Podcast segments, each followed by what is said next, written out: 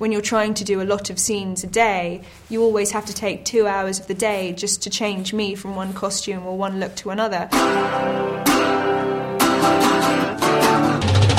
Filmkultur. Podcast-Reihe von www.kulturwoche.at.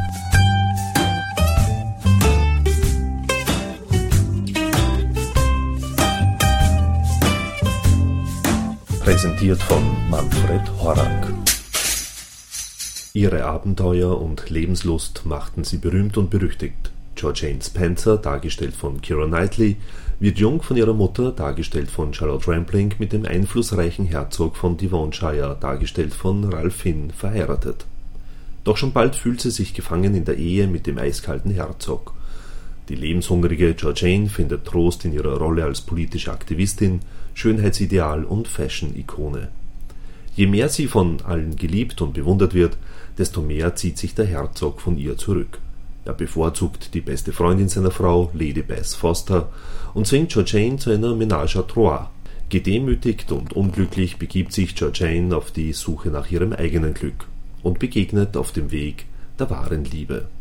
Der Kinofilm Die Herzogin erzählt die wahre Geschichte einer außergewöhnlichen Frau. Mit Georgine Spencer, Vorfahrin von Prinzessin Diana, lebt eine faszinierende Heldin wieder auf. In seinem Liebesdrama nach der Erfolgsbiografie von Amanda Foreman schildert Regisseur Saul Dipp bewegend Georgianas schildernde und tragische Ehe. Keira Knightley, Ralph Finn und Charlotte Rampling sprechen im Interview über Georgine und den Herzog, über die Beziehung von Georgine und ihrer Mutter, über das Drehbuch und ihre Rollen, über die Dreharbeiten an Originalschauplätzen bis hin zur gesellschaftlichen und politischen Rolle von Georgine, sowie über die Parallelen von Georgine und Lady Diana Spencer.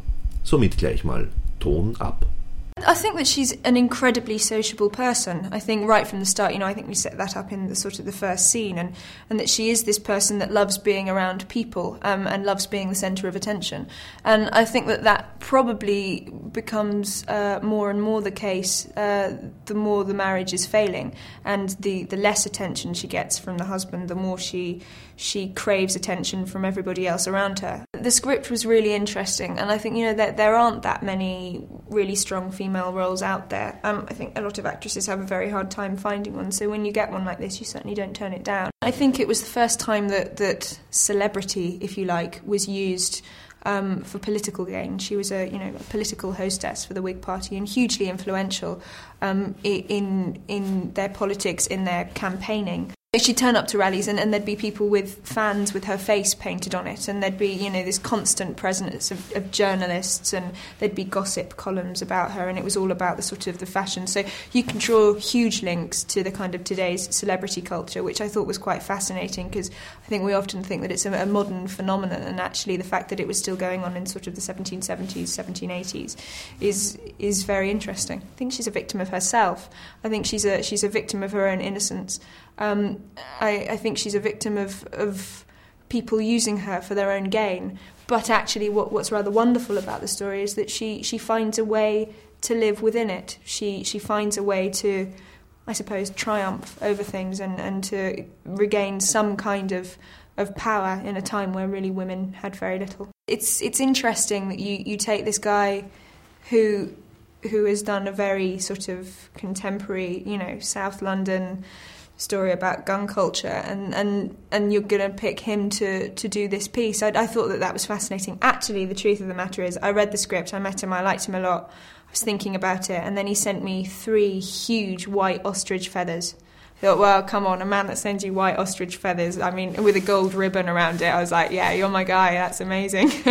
So I think that was the bit that really really made me want to do it I don't think anything that I've done before, as far as period things go, could fully kind of uh, prepare me for this one. It it's the wigs more than anything else. Not this one. This one's fine, but there was a particular one in Bath that was, I think, about two feet high or something ridiculous, where I I couldn't lift my head. It was so heavy I couldn't lift my head, and Saul and Gyula, the, the DOP, was sort of saying, um, you're, you're getting halfway you know, halfway through the scene, and, and then we can't see your eyes anymore. And, and it was because my neck could not hold the weight of my own head. So I don't know what that scene's going to be like, um, but I just want everybody to know when watching it, I'm going through the most amazing amounts of pain. It takes me two hours to get ready in the morning with the wigs, with the costumes, with the makeup, with everything else. So when you're trying to do a lot of scenes a day, you always have to take two hours of the day just to change me from one costume or one look to another.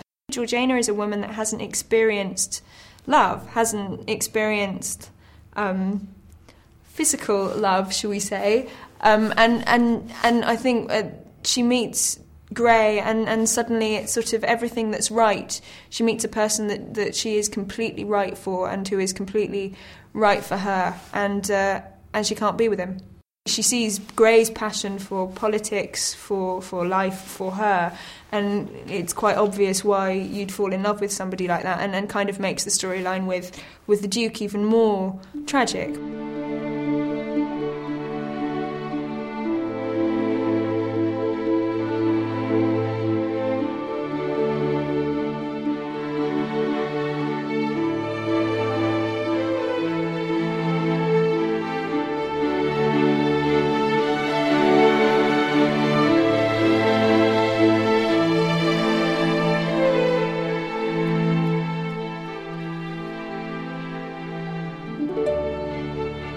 She is the open eyed young woman who is emotionally available, or what you can see, her emotions are open, and she's married to this man. It's a kind of a, arranged marriage where he can't, that language of emotional um, reciprocity doesn't exist.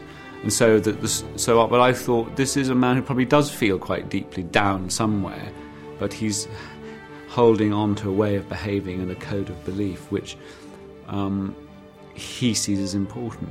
He, he expects this marriage will go a certain way, that he will produce a male heir and then he can have flings and affairs on the side. And after she's, she has given him the male heir, she can do what she wants as long as she does it discreetly. To the 20th, 21st century eyes, we, we, it's, it's, very easy to sort of box him and label him. And I, and I, and I think my job playing him is actually to see him very, try and see him through the values of his own time and play, play that quite strongly. It's interesting reading the Amanda Foreman book because she doesn't uncover the Duke for you, the reader. He remains enigmatic. I actually met Amanda Foreman and I said, I love your book, but I, if I'm playing the Duke, I'm really looking for more info, information, description about him.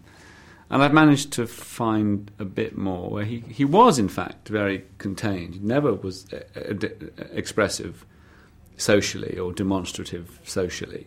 But people who knew him said he was incredibly informed, uh, incredibly knowledgeable, and, and um, if, any, if ever there was a debate in the club, a men's club, he would always ask, his opinion was considered final if there was a discussion about something.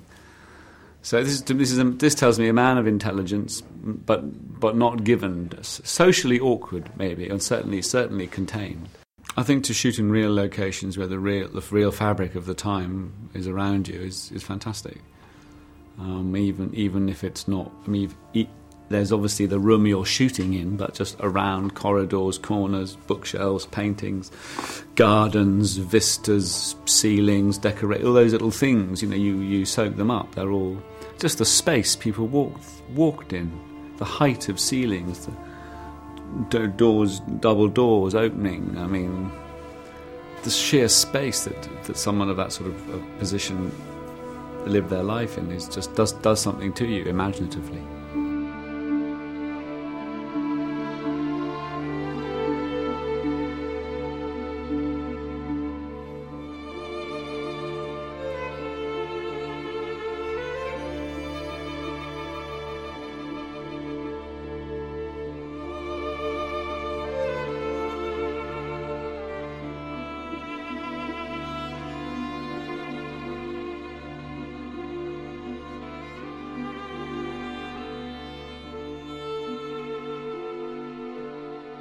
The relationship that, um, as we show it, of, and from the documentation that we have, um, between uh, Lady Spencer and her daughter was very warm. It was very, there was a loving relationship, but um, there is a moment uh, very early on for in a young girl's like, life, like when she's sort of 16, 17, 18, when the the um, the idea of um, marriage will come up, which means that she's going to be separated from from her family, and uh, the mother will no longer have any really any influence on her.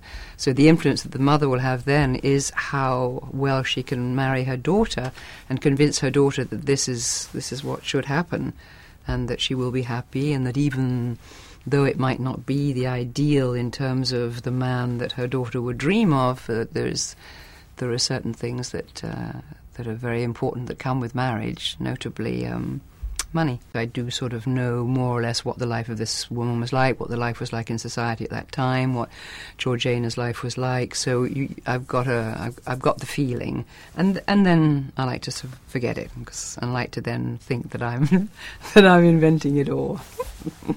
what Diana did and who she was and um, how charismatic she was and how she she actually did change things, um, perhaps to her peril or not. But whatever, she she shook.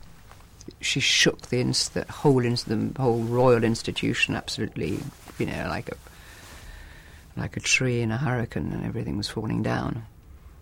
Um, and Georgiana very much actually does this too, you know. So these are very free thinking brave women who who who who will not be put down, who will not be, you know, who will not um, say yes um, when they know it's no. Thank you, and good night.